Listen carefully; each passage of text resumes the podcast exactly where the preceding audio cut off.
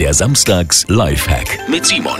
Jeden Samstag habe ich einen Lifehack für Sie. Das sind so kleine, schnelle Kniffe, die das Leben etwas einfacher machen. Heute kümmern wir uns um den vielleicht noch knittrigen Hemd- oder Blusenkragen.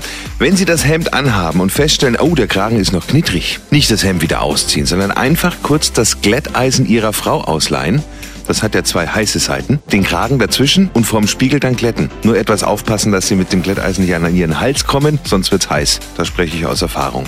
Äh, noch ein Tipp, das Glätteisen vorher auch nochmal mit dem Handtuch abputzen, damit keine Flecken irgendwie entstehen, falls Rückstände von Haaröl oder Haarspray drauf sind damit das weiße Hemd dann auch weiß bleibt. Ansonsten funktioniert super. Simon Samstags Lifehack. Selbst getestet und für gut befunden. Jeden Samstag gibt's einen neuen.